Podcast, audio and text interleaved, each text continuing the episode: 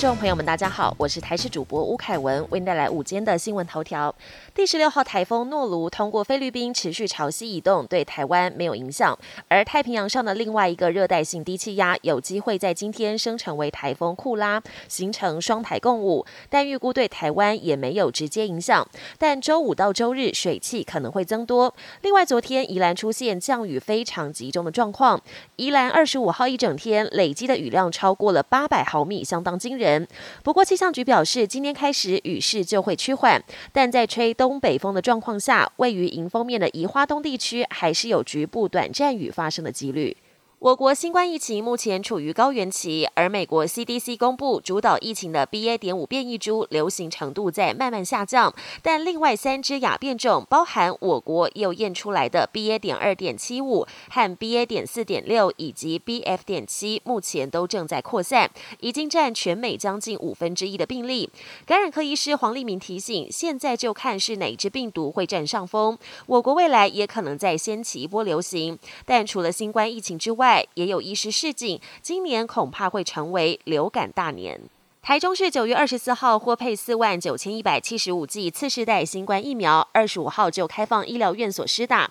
是否安排七十五岁以上长辈在二十六、二十七号到快打站接种？约有八万人左右。医师表示，近期门诊二度确诊有增加的趋势，不少长者因应边境近期将开放，担心疫苗保护力不足，赶紧来接种，打气还不错。国际焦点：俄国侵略乌克兰，各界担心中国也可能武力犯台。美国总统拜登日前四度公开表示，如果中国以武力入侵台湾，美国会协防台湾。这个月月初上任的英国首相特拉斯接受美国有线电视新闻网 CNN 专访时表示，英国决心和盟国合作，确保台湾能够自我防卫。事实上，特拉斯从担任外相到就任首相期间，多次公开发表支持台湾的言论，抗中。挺台的立场相当鲜明。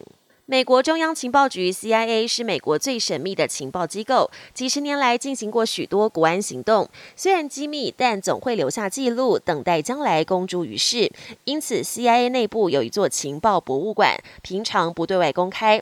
但为了纪念 CIA 成立七十五周年，日前邀请特定国际媒体入内采访参观，让外界有机会一窥中情局的工作成绩，包括当年美军如何狙杀盖达头子宾拉登。为为九一事件受害者伸张正义。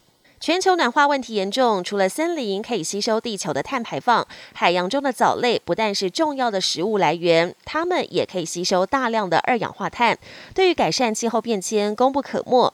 不过，科学家警告，海洋中的藻类快速消失，如果不积极富裕，海平面上升的速度会越来越快，人类将迎来一场又一场的生态浩劫。